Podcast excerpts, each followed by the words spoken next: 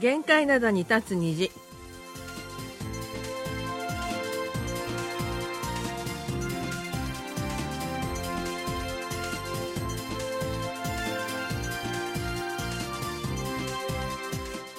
皆さん、あにょわせよ。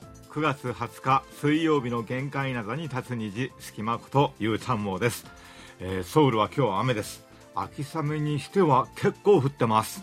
えーちょっと肌寒いんですがでも日差しが出ると蒸し暑くて汗が夏のようにダラダラと出てきます。丸組の母さんこと木村さんです。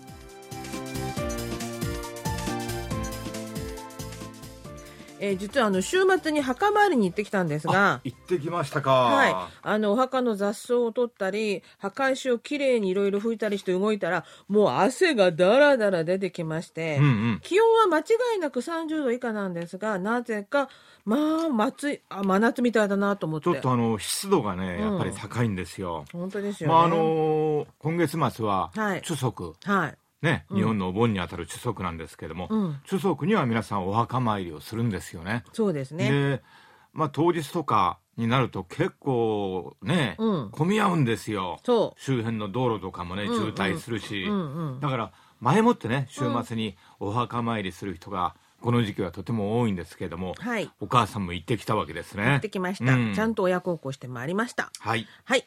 えーさて、えーと、まだ残暑が残っているような感じはするんですが、それでも季節は秋に向かっていまして、秋の行楽シーズンで韓国旅行を考えているリスナーもいるのではないかと思います。うんえーこれから、あの、気候のいい季節なのでね、うん旅行をしている皆さんに耳寄りな情報をお伝えしようと思います。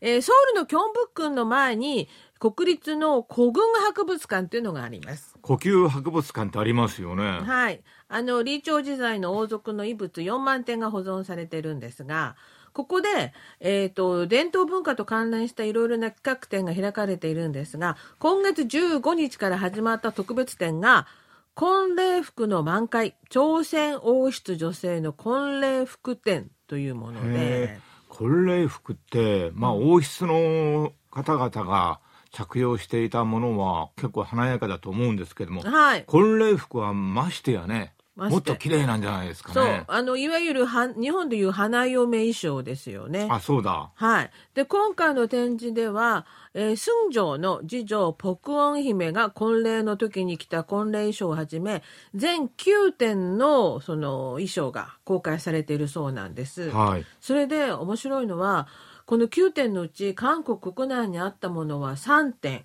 他の6点は、あの、海外の美術館や博物館から持ってきたもので、あー海外に持ち出されてしまったんですかね。そうですね、ん。アメリカのフィールド博物館ブルックリン博物館クリーグランド美術館そしてロサンゼルス軍美術館で所蔵している6点を持ってきたということでいずれにしても海外の博物館とか美術館でも、うん。ちゃんとあの保管してうん。展示してるってことは、まあ、それだけ価値はあるってことだよね。もちろんもちろんもちろん。はい。うん。で今回の展示はあの他にもね王室の婚礼と関連したあの記録なんかの遺物も110点も同時に公開されているんですがその朝鮮時代のその王室のこの婚礼服現存するものは今ね合計50点あるんだけど全部合わせると、全部合わせると。それで国内に30点国外に20点あるんですって。うん。その中でもえりすぐりのものを今回はい。展示するわけですね。今回特に注目されるのがロサンゼルス軍美術館所蔵の婚礼服なんですけどこれ非常に傷みが激しかったらしくて修理が必要だったんですね、はいそれでその修理にはお金がかかるじゃないですか、うんそのため BTS のリーダーである RM さんが2021年10月に寄付した1億ウォンがその修理費用に充てられたということ。えー BTS ね。偉いでしょ？寄付1億円ですよ。はい。で、修理には1年近くかかり、汚染された訴訟した、損傷した部分を洗浄し、あちこちに塗られていた接着剤を除去して、本来の姿を取り戻したということなんですあね。のこの婚礼服衣服だけじゃなくていろんなあの文化財が発掘されたりするじゃないですか、はいはい。あれって結構手間がかかるみたいですね、うん。要するにクリーニングとかしなきゃダメだしもちろんもちろん。なんかあの安定化処理も、うん。で強化する処理もするし、うん。破片とかもちょっと合わせたりね。そうそういろいろ手間がかかりましてだからそれこそ結構お金かかるみたいね。だから1億円が修理費に使われてうんうん。かつ修理には1年もかかったということなんですよね。はい。で RM さんは、えー、婚礼服の研究に少しでも役に立ち世界の多くの人々が美しい韓国の伝統文化を享受できる機会になったらうれ嬉しいなと話していたということで、はい。で、えっ、と、この20世紀に、あの、初めに制作されたこの婚礼服なんですが、大体、あの、要するに、日本の花嫁衣装で言えば、一番上に着るあの、打ち掛けみたいなものですよね。一番上にある一番華やかな衣装ですね、婚礼衣装。あのー白っぽいなんかあの頭にかぶってるやつとか、じゃなうん、そもちろんそれもあるんだけども、うんこの刺繍が入ってるのは大体地地色が紅色真っ赤な金布表地はに蓮の花やボタン鳳凰白鷺蝶などの吉祥模様が華やかに刺繍されているということで、まあ、ボタンとかね、うん。蝶とかは結構よくね。そういった昔の服飾とかに登場するんですが、うん。鳳凰とかはね、うん。王室だけで使うあそうですよね。絵柄ですよね。はい。うん。それからあの要するに富を象徴するボタンの花とか、はいはい。あと多産を象徴するさまざまな種もぎっしり刺繍されているようなあ種も？うん、うーんでこのこのなんていうんですか王室の婚礼服というのは朝鮮王室のサン・ウィーウォン要するにあの王様の衣服を専門に作る官庁があったじゃないですか昔は。そういった館長が別にあったんだ。そうです。それでうん、その中には、その、なん、匠として、えー職人さんとして、要するに裁縫をする人、それから金箔を専門にする人ね。あれ、あの、裾のところに金箔でこういっぱい模様が入ったはいはいりするじゃないですか。それも全部そのた専門の方がいらっしゃいまして、王室専属のテーラーって感じですそうね。そうそうそう。で、はい職人集団がいて、その職人さん16人が投入されて作られたのが、この婚礼服でうん、まさに宮中芸術の精髄だと言われてますね。これはね、あのー一見の価値あるんじゃないかな。そう。で、何よりもね、これ、無料なんですよ、入場。大体ね、こういう衣服、衣装って、うん庶民というか平民というか、うんは着られなかったわけだし、うん今時ね、ないですよね。だから、だから、うんあの、本当に、あの、12月13日まで開催されてますので、もしその間ね、ソウルにいらっしゃることがあるとあれば、ぜひぜひ時間を作ってみていただきたいなとそうそう思います。。なんかね、展示会とか、あ、見たいなと思っても、うんすぐ終わっちゃったりすると見逃してしまうんですけども、そうそう12月これだからな12月だから、まだ結構長くやってますね。はい。はいで、あの、常設展も一緒に開催されてまして、こちらでは王様の衣装とか、肖像画とか、王様が愛用していた自動車なんかも展示されていますので、ぜひご覧になってみてください。あの、リスナーの中にカンドラ大好きですっていう方よくいらっしゃるじゃないですか。それもレ時代劇なんかにもさそうそうそうこういった衣装出てくるよね。うん、時代劇に出てくるあの衣装が本物が見れますのでね。もっと綺麗なやつね。はい。ぜひぜひ見に行ってください。それでは今日最初の曲です。テイアンが歌います。ウェーディングドレス。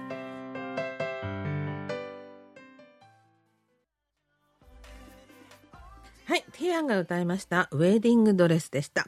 えーそれでは今日最初のお便りです。えー石川県金沢市の高山和彦さんからおはがきでいただきました。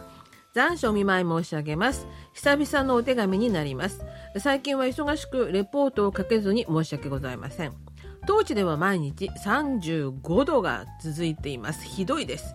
これからも互い仲良く韓日間の交流は続けていきたいです。それでは暑さに負けずに頑張ってください。ということで、えー石川県金沢市北陸でも35度、毎日35度、い暑やそうですね。今年はね、なんか北陸とか東北もね、うん結構暑かったみたいです。韓国はちょっと良くなりましたね。ちょっと涼しくなった、うんうん朝晩。僕あの日本の東京のなんか天気予報をちょっと見たら、うん明日木曜日からはね、うん結構日本も気温が下がるようなんですよ 30度以下にね東京なんかの場合は。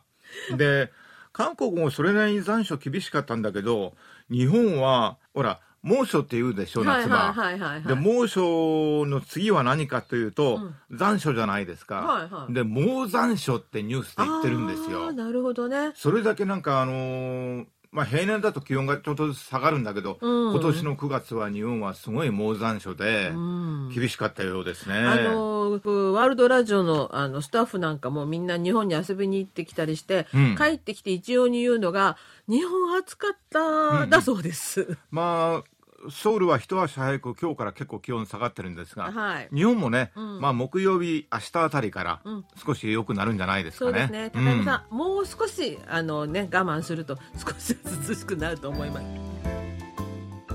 はい、じゃあ次のお便りです。えー松本拓也さんからいただきました丸米のお母さん隙間様近頃は KBS の諸々のことが直接的にも間接的にも大きな転換期を迎えているようですから長年にわたりワールドラジオ日本語放送に関わってこられた丸米のお母さん隙間さんは一体どんな思いを抱えていらっしゃるのでしょうか。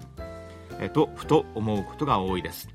どうかこの友好親善の役割が大きい日本語ラジオ放送はもちろんのこと多くの我々リスナーとのつながりを作ってくれた、えー看板番組「限界なさに立つ虹が」えー10年20年先も末永く続きますようにと願うばかりですありがとうございますありがとうございます。これ。ね綺麗な便箋にですね手書きではい。手紙を書いて送ってくださいましたはい。松本拓也さんありがとうございますはい。で、何よりも70周年をお祝いしますということで、出演者全員の似顔絵を書いて送ってくださったんですよね。びっくりしましたよはい。誰が誰だかあの教えてくれなくても見るとあこれ僕かなこれお母さんかなこれって原さんかなとか分かっちゃうのよね。はい。うん。あのー松本さんこれ直接本人に会ってあれじゃなくて写真を見てそうだよね。出演者名鑑の写真を見てお書きになったと思うんですが原さんはあの先ほどこの似顔絵を見て僕一番そっくりじゃないと一番喜んでらっしゃいました。僕はね原さんの似顔絵が一番似てないと思うんですが 私もね本人はなぜかすごいすごい似てるって喜んでらっしゃゃいました。はいはい。私はあの私は本当にまん丸く書いていただきまして。これはねお母さんの雰囲気もろ出てますよあ、そうですか。ええはい。その左上に僕がいるんですが、隙間がね、はい。隙間もなんかあ隙間こんな感じだよなって思っちゃうよね。で私の下の方にな麻生さんいるんですけどこれがそっくりでね麻生さんとかしおりさんそっくりだなと思って見てました。ねえ、うん。はいあの出演者一同みんなとっても喜んでます松本さん、えーちなみにこの似顔絵ですけど私も見たんですけど、フはい。ェイスブックにアップされてましたので。あそうですか。はいあのこれねあのフェイスブック見れる人はね絶対見てください、こう拡大してみるとねとてもよく見えます絶対あの見てください。はい。絶対一見の価値ありますね。はい。それからなんか来年のカレンダーもなんか送っていただいたそうで。すそうでよ。なんかあの可愛いカレンダーも送ってくださったということで、はい、あのチーフ喜んでおりましたのチーフで、のねクエンさんがはい。ニコニコ笑ってました、はい、本当にありがとうございました。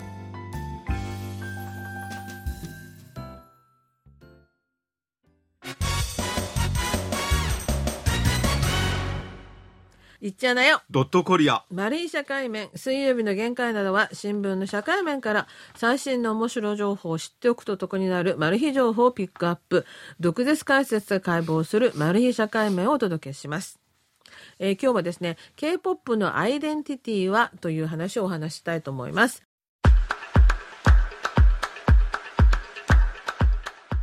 えー K-POP とは何か韓国のインターネット辞書には大韓民国の大衆歌謡英語のポピュラーミュージックとコリアの合成語とありますまた日本のウィキペディアには1990年代にコリアンポップスと呼ばれた韓国のダンスミュージックの通称。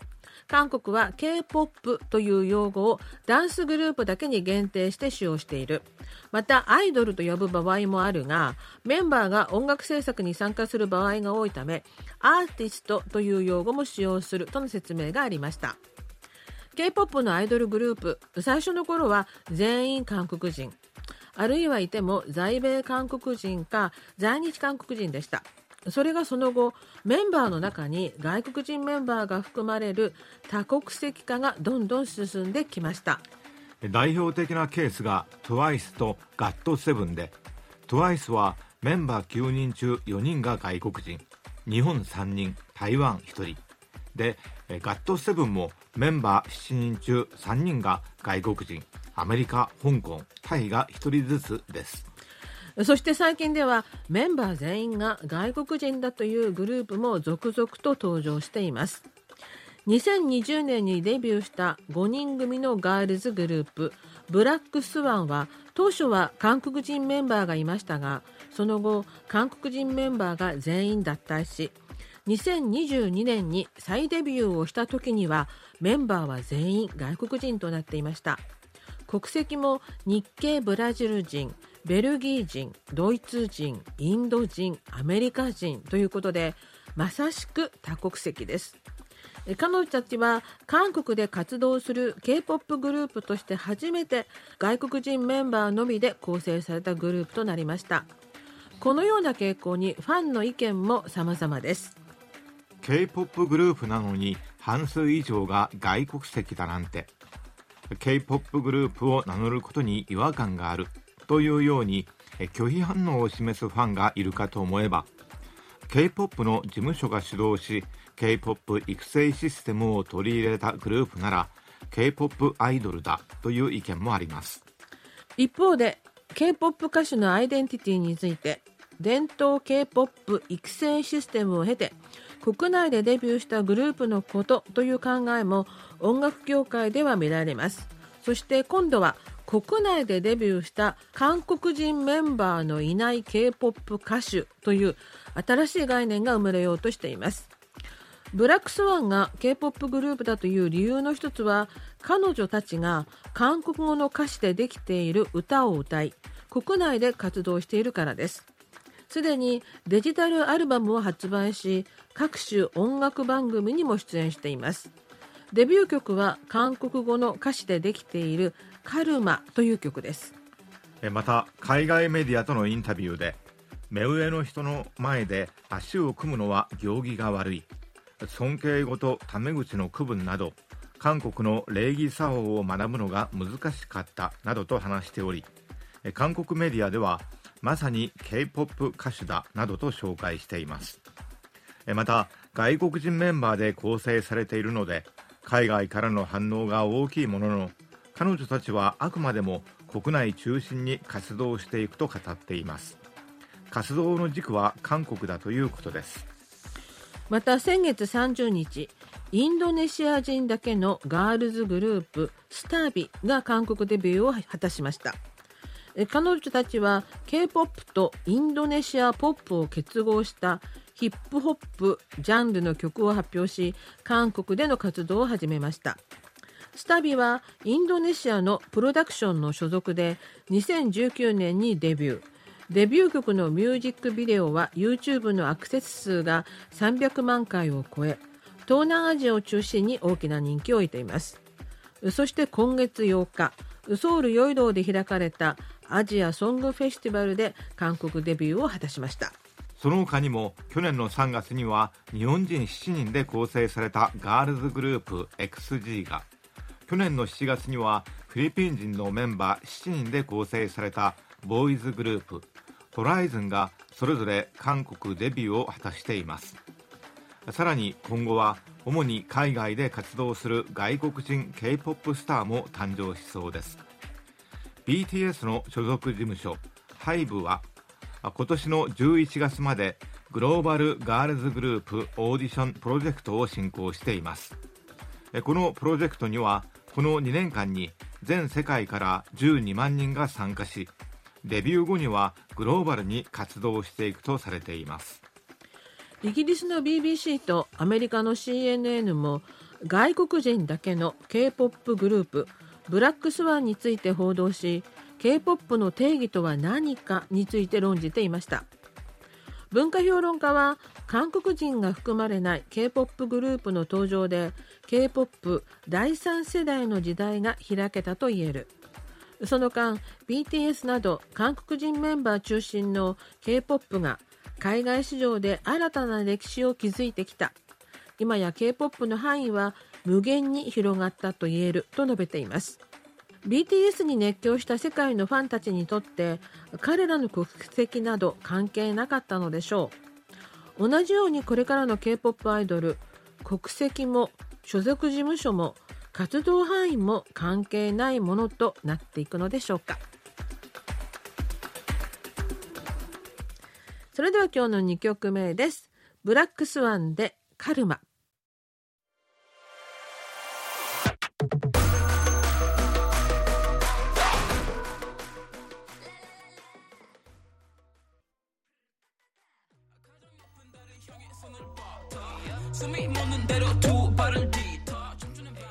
ブラックスワンでカルマでした。えそれでは後半のお便りご紹介します。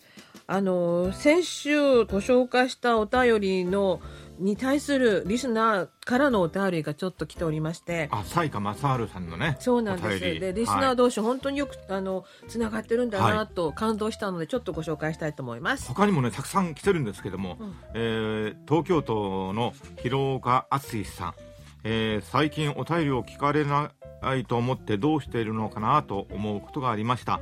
あ病気だったのですね。無理をせずマイペースで KBS にもお便りしてくださいね。で送ってくださいました。ありがとうございました。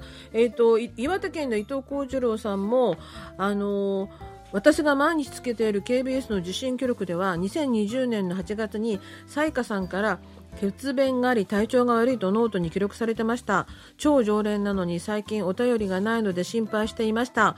お見舞い申し上げます。その後の調子はいかがですか？っていうお便りいただきました、いや皆さんからねいろいろお便りをいただいておりまして先ほどあの松本拓也さんのお便りご紹介したじゃないですか、はい。その中でなんかあのほら日本語ラジオ放送お多くの我々リスナーとのつながりを作ってくれた看板番組「限界などに立つ虹」とか書いてくださったんですけども、はいこれあのいろいろなリスナーの皆様からお便りをいただいているとあそうか見えないところで、うん。リスナーの皆さんって全部つながってるんだなってうん。実感しちゃいますよね。本当ですうんね、うん。のリスナー同士のなんかこう気持ちのあれもね、はい。あの長いこと70年も KBS が続いてきた人たちになってんじゃないかなとつくづく思います。西川さんみんなも応援してますよ。はい、頑張ってください。えー最後にもう一通ご紹介します、えー中村春彦さんからいただきました。毎日楽しみにまた楽しく聞かせていただいております。KBS ワールドラジオ70周年おめでとうございます。これからも聞きますのでよろしくお願いします。ということで。ありがとうございます。自分で言うのもなんですが70周年ってすごいことなんですよ。本当ですよね。はい。私70周年もすごいと思うんですけど毎日聞いてくださるっていうのもすごいと思うんですよ中村さん。うん。こうあの昔から続いてくれてくださった皆様もいますしまあ我々もね70周年の全部ではありませんがうん。結構ねうん。貢献してますよねはい。はい、あの、この貢献してるか、出演してる私たちでさえ、毎日は聞いておりませんので、これを毎日聞いてくださる。ささたくさんのリスナー本当に素晴らしいと思います。本当にありがとうございます。それではまた来週、水曜日のお相手は、隙間ことゆうちゃんもと、丸くめのお母さんことけみやせんでした。あにょいげせよ。